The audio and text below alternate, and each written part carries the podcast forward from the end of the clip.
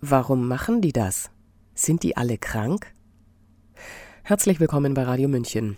Vorweg, krank sind immer die anderen. Eine Diagnose ist das allerdings nicht.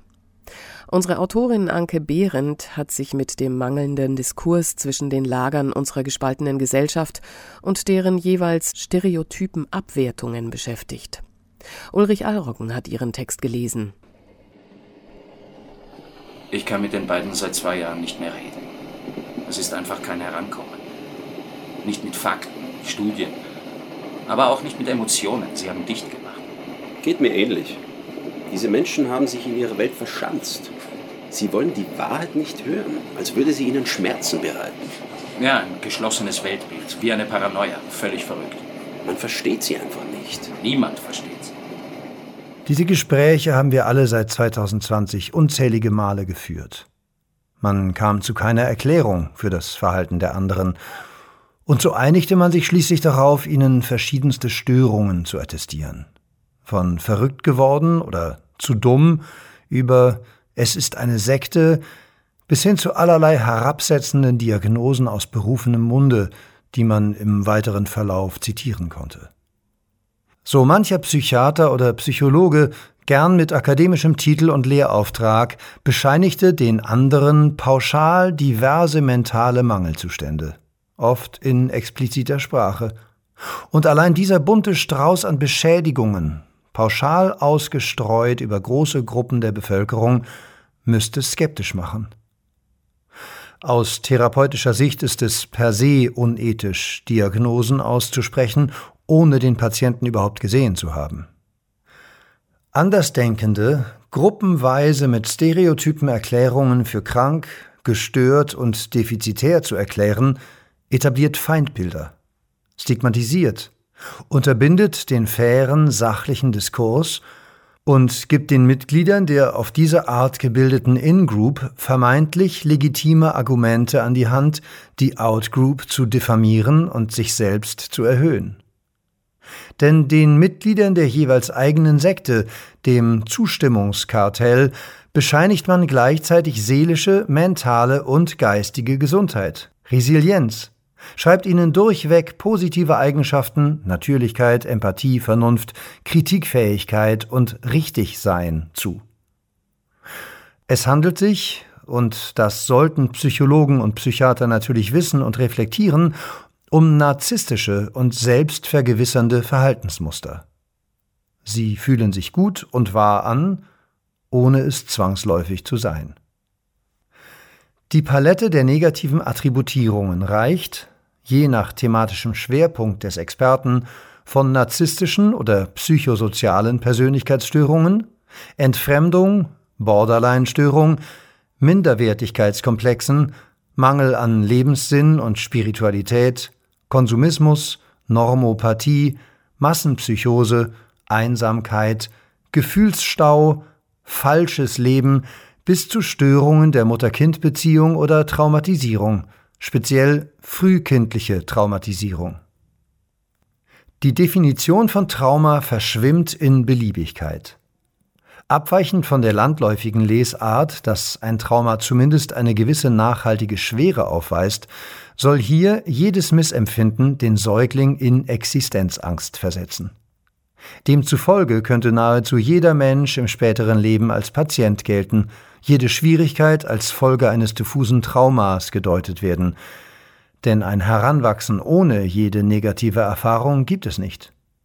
Im Gegenteil, Frustrationstoleranz muss im Kindesalter kindgerecht erlernt werden, dafür ist die kindliche Psyche gerüstet.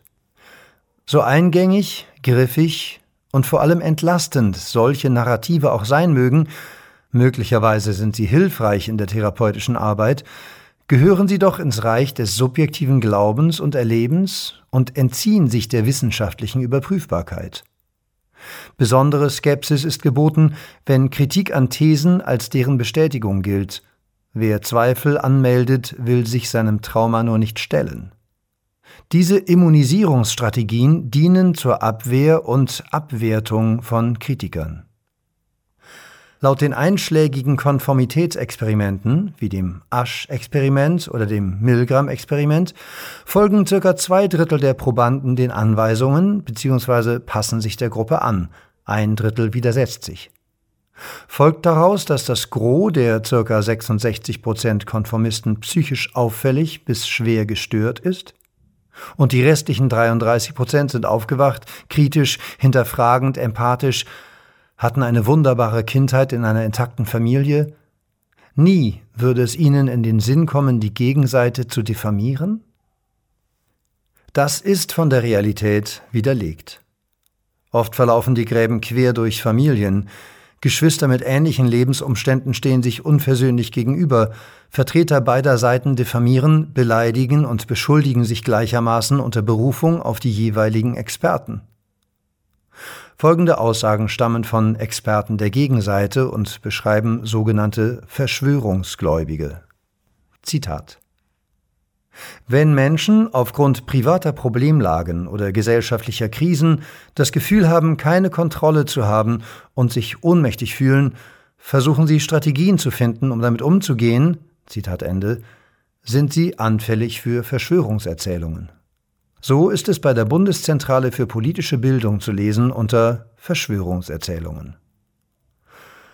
Quarks, WDR und Tagesspiegel diagnostizieren bei Kritikern Motive wie Sinnstiftung, Streben nach positiver Selbstwahrnehmung, Unsicherheit, Angst und Machtlosigkeit, geringes Selbstwertgefühl, Frustration, klares Feindbild und dementsprechendes Gemeinschaftsgefühl, Entfremdungs- und Enttäuschungserfahrungen, Minderwertigkeitskomplexe.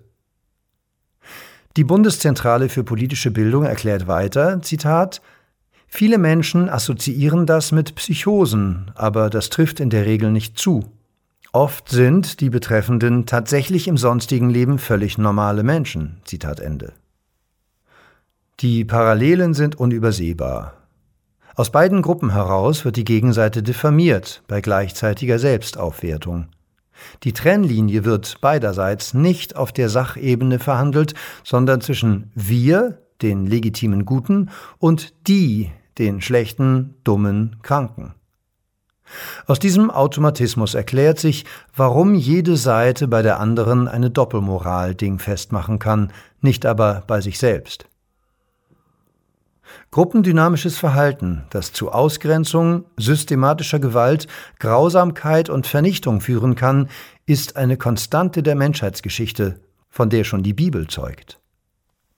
Religionskriege, Inquisition, die chinesische Kulturrevolution, deren Opferzahlen mit einigen hunderttausend bis zu 20 Millionen angegeben werden, die Roten Khmer mit 1,7 bis 2,2 Millionen Opfern, der Genozid an der armenischen Bevölkerung mit je nach Schätzung 300.000 bis mehr als 1,5 Millionen Todesopfern, der Sklavenhandel, die medizinischen Menschenversuche Ende des 19. Jahrhunderts, um nur einige zu nennen.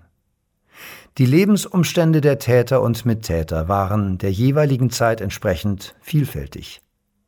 Die meisten dürften in traditionellen Familien gelebt haben und keineswegs als entfremdete, vereinsamte Konsumzombies in einem falschen Leben. Würde man für all diese Menschheitsverbrechen Lebensumstände bzw. die Kindheit verantwortlich machen wollen, gäbe es keine Epoche, in der die Umstände gedeihlich und Mütter mütterlich genug gewesen wären, um Menschenfeindlichkeit und Gewalt zu verhindern. Wer kennt es nicht, das Stereotyp vom edlen Wilden? Untrennbar verbunden mit dem Topos der natürlichen Ordnung und den verschiedenen Vorstellungen vom Paradies, bevölkert der edle Wilde noch heute unberührte Urwälder.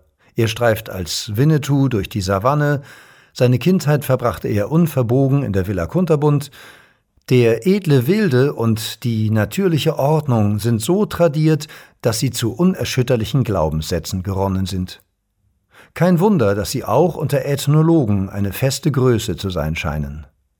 Quasi als modernes Standardwerk zeichnet Davio Fabro 1978 in seinem Artikel Peaceful Societies an Introduction das Bild einer vermeintlich friedlichen, egalitären Gemeinschaft von Jägern und Sammlern, Jedoch ist das Bild vom gewaltfreien Naturvolk eine wohlwollende, schmeichelhafte Geschichte über uns selbst, aber nur die halbe Wahrheit, wie man heute weiß und belegen kann. Evolutionspsychologe Steven Pinker vertritt in seinem Buch Gewalt, eine neue Geschichte der Menschheit von 2013 die These, dass in nicht staatlich organisierten Gesellschaften Gewalt allgegenwärtig war. Erst die Entwicklung von Staatlichkeit habe die Gewalt eingedämmt. Diese Aussage lässt sich durch neuere ethnologische Daten aus isolierten Gemeinschaften belegen. So bestätigte beispielsweise die Kriminologin Amy Nevet die relativ hohe Gewaltrate in nichtstaatlichen indigenen Gesellschaften.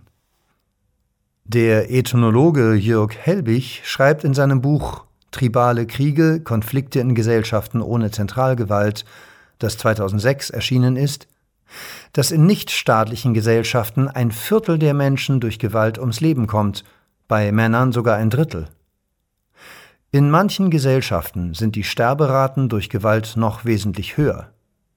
Das Volk der Waorani im Osten der ecuadorianischen Regenwälder habe sich von 1860 bis 1960 mit anderen Stämmen ein regelrechtes Gemetzel geliefert. Auch wenn einzelne Beobachtungen indigener Lebensweisen dies nahelegen mögen, beleuchten sie doch immer nur einen kleinen Ausschnitt der Wirklichkeit, den ein Außenstehender mit all seinen romantischen und stereotypen Vorannahmen selektiv zur Kenntnis nehmen und deuten kann. Es stellt sich also die grundsätzliche Frage, ob die Ursachen für Konformität, gruppendynamisches Verhalten und daraus resultierende Grausamkeit überhaupt den Lebensumständen anzulasten sind, wenn dieses Verhalten in praktisch allen Gesellschaftsformen, die wir hinreichend kennen, vorkommt, und sich bisher durch Moral oder Gesetze zwar eindämmen, aber nicht nachhaltig hat überschreiben lassen. Es wäre durchaus plausibel, dass tribalistisches, manichäisches Verhalten, Gruppendruck, Aggression und Gewalt ein viel älteres, basales Programm im Überlebenskampf gegen die Widrigkeiten des Daseins darstellt, dem wir in grauer Vorzeit unser erfolgreiches Überleben zu verdanken hatten, eine Conditio humana, die sich in ihrer Latenz wirkmächtig und dennoch dem Bewusstsein kaum zugänglich, keineswegs erst nach der Vertreibung aus dem vermeintlichen Garten Eden entwickelt haben kann. Durch falsche Lebensführung oder Wohlstandsverwahrlosung, Kinderbetreuung oder Schulsysteme, sondern lange davor, quasi direkt im Schoß der traditionellen Familie, wie sie traditioneller kaum sein kann. Folglich wären weder Konformismus noch Gewalttätigkeit eine psychische Krankheit. Vermutlich sind sie unser evolutionäres Erbe. Im Laufe der Zeit haben wir Werte, Regeln und Menschenrechte formuliert als Brandmauern gegen dieses Erbe weil uns klar war und ist, dass es jederzeit getriggert werden kann. Dann werden wir möglicherweise zurückgeworfen auf archaische Überlebensinstinkte, auf Tribalismus, wir gegen die anderen. Wir rutschen ab in Schwarz-Weiß-Denken, laufen Autoritäten nach, suchen unser Heil in strengen Regeln und einfachen Erklärungen. Wir fallen zurück auf Law and Order, Befehl, Kontrolle und Moral, Gut und Böse, vollziehen Rituale ohne Sinn. Unsere Emotionen übernehmen die Herrschaft über Vernunft und Verstand.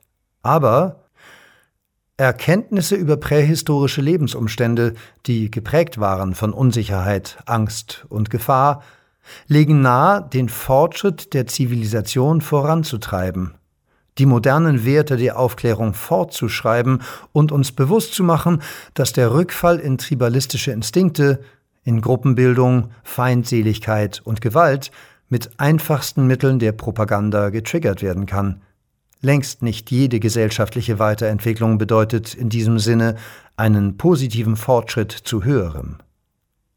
Die tribalistischen und manichäischen Aspekte der aktuellen Identitätspolitik belegen dies eindrucksvoll.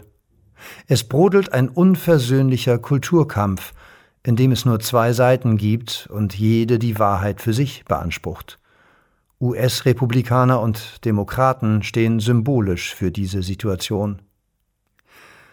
Aber lassen wir uns nicht abspeisen mit gut klingenden, simplen Erklärungen, weil sie unser Narrativ bedienen, in unser Weltbild passen, uns schmeicheln und unser Bedürfnis nach Abgrenzung befriedigen, weil wir nicht denken müssen, nicht fragen, sondern einer Autorität glauben können. Kritik an den anderen ist die Komfortzone. Kritik an uns selbst ist die Wachstumsfuge. Man versteht sie einfach nicht. Niemand versteht sie. Gut, dass wenigstens wir auf der richtigen Seite sind. Absolut. Apropos richtig. Deine Maske sitzt nicht richtig. Oh, danke. Wir müssen alle auf uns aufpassen. Das war ein Beitrag von Anke Behrendt zur bohrenden Frage, warum machen die das? Sind die alle krank? Sprecher Ulrich Allroggen.